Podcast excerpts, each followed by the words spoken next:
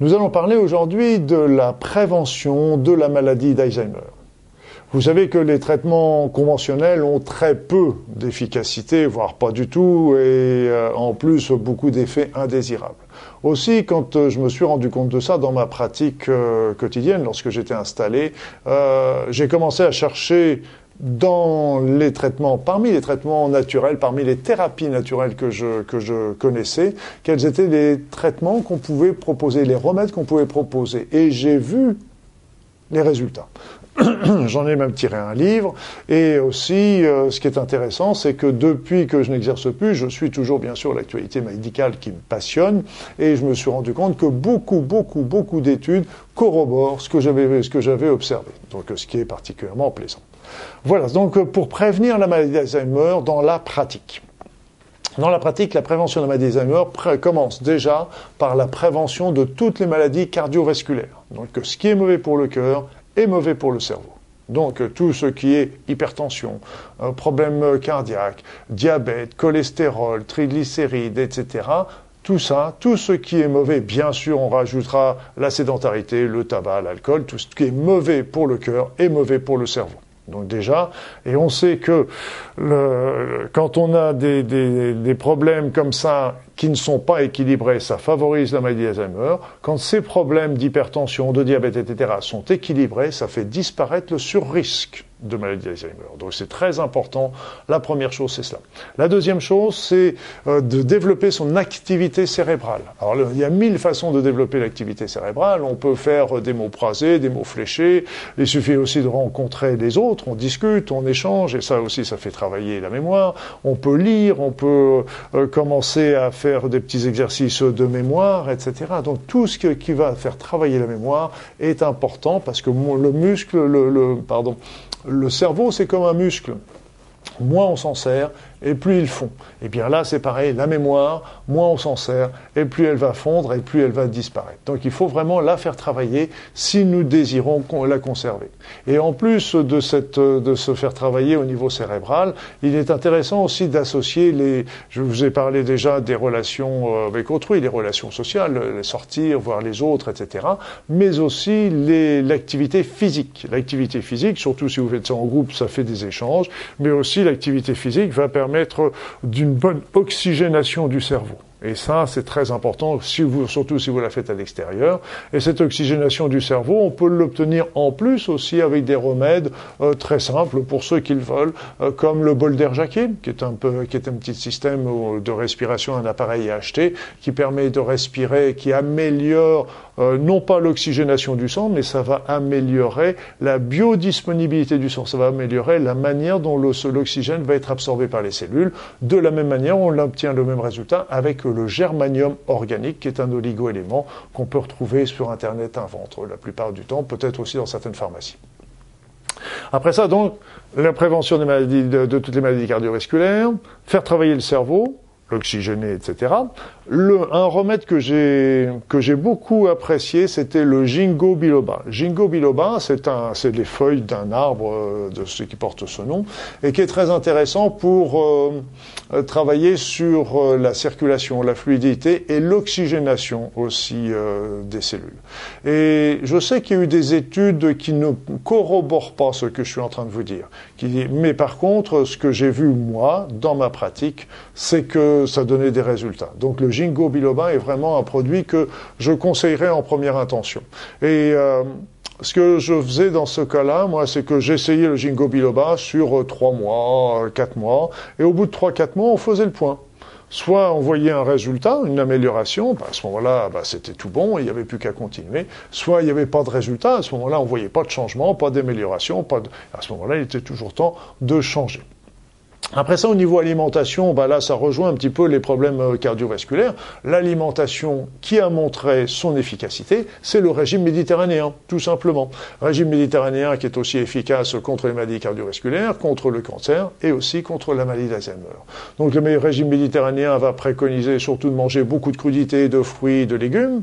Après ça, vous avez aussi euh, beaucoup plutôt les viandes blanches que les viandes rouges, plutôt les laitages de chèvre que les laitages de vache, quoi qu'on a toujours le droit, il n'y a jamais d'interdit hein, bien sûr, si vous avez envie de faire un petit plaisir avec un, avec un beefsteak ou avec un rôti ou avec une, un petit peu un petit, un petit camembert, il n'y a aucun souci. Mais euh, d'une manière générale, préconisez plutôt les viandes blanches, le poisson ou les, laitages de chèvre.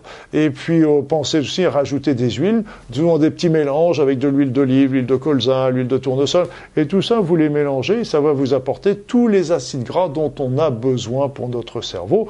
Or, le cerveau est un des organes les plus gras du corps. Et donc, il a besoin de ça. Il faut des, graisses polyinsaturées, donc euh, oméga 3, oméga 6, oméga 9, parce que ces acides gras vont faire les cellules vont faire pardon, les membranes des neurones. Et si c'est si c'est des, des, des, acides gras polyinsaturés, ce sera des, des, membranes qui vont être souples.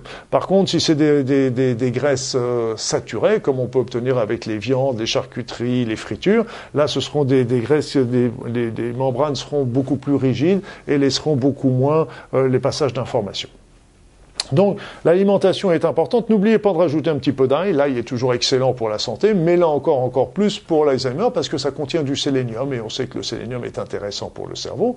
On a même eu une étude, je vous la livre parce que je la trouve assez extraordinaire, une étude qui a montré que des personnes qui buvaient trois jus de fruits ou de légumes par semaine, donc des jus, des légumes, des jus de fruits frais, c'est-à-dire que la personne faisait un petit mélange de des smoothies, un petit peu comme on l'appelle maintenant, des, des mélanges de, légumes ou des mélanges de fruits qui pressaient et qui buvaient aussitôt.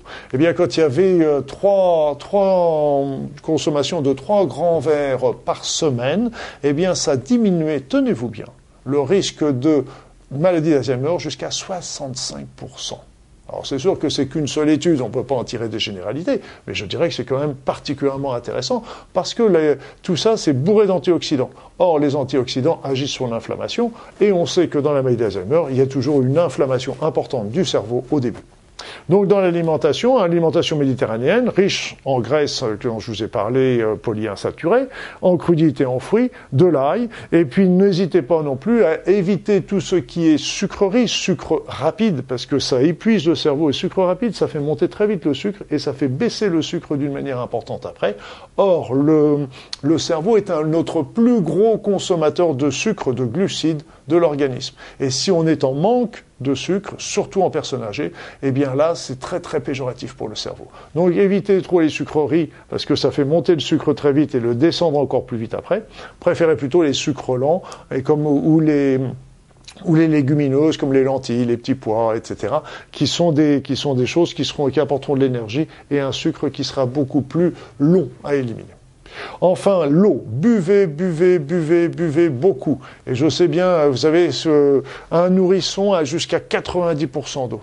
Il est constitué de 90% d'eau. Une personne âgée est constituée, une personnes bien âgées ont souvent 60% d'eau. Il y a 30% de perte, un tiers d'eau en moins.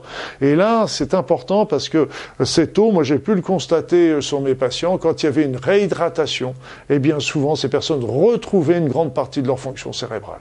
C'est très très important.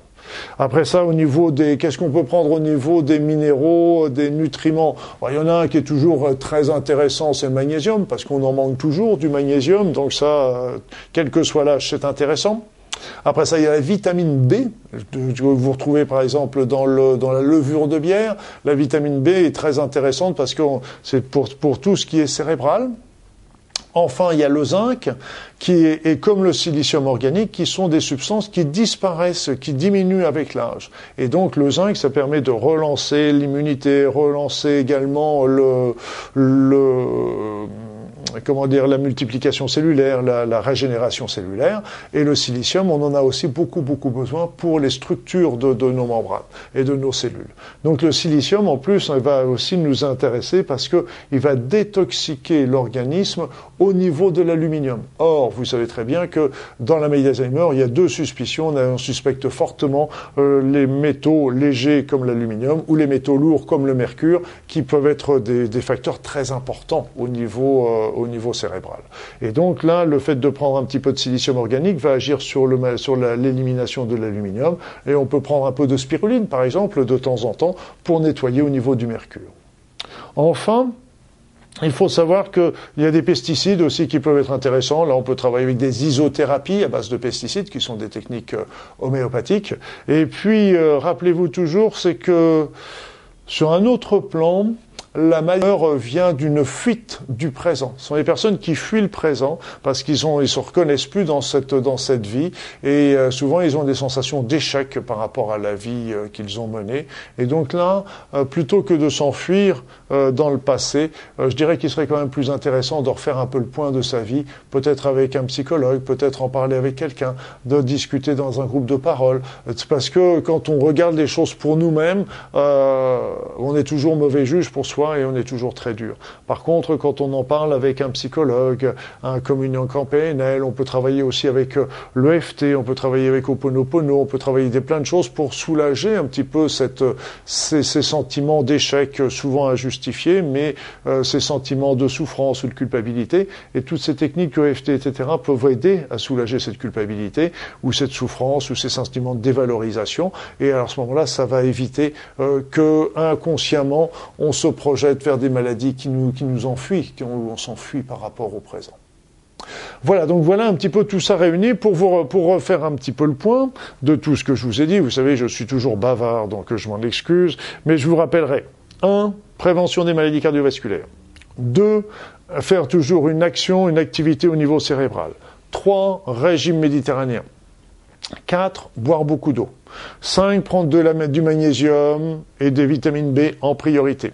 6. Faire un petit nettoyage des métaux lourds avec, euh, mais pas d'une manière constante, mais faire des petites cures de, silicium organique, faire des petites cures euh, de, de spiruline qui vont permettre de nettoyer l'organisme. Et enfin, en septième, qui n'est loin d'être négligeable, pensez aussi à digérer un petit peu tous ces, toutes ces charges, tous ces chagrins, tous ces, toutes ces culpabilités, toutes ces dévalorisations avec les techniques d'EFT, avec les techniques de TAT, avec les techniques de Aora, avec les techniques de Ho'oponopono, avec la technique des visualisations comme les petits ballons donc, que, je, que je vous ai mis aussi sur Internet. Toutes ces techniques qui vous permettent de libérer un petit peu ces charges et ainsi de pouvoir profiter toujours du moment présent et non pas de vous enfuir dans le passé.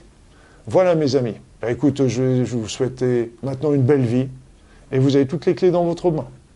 Bonne journée.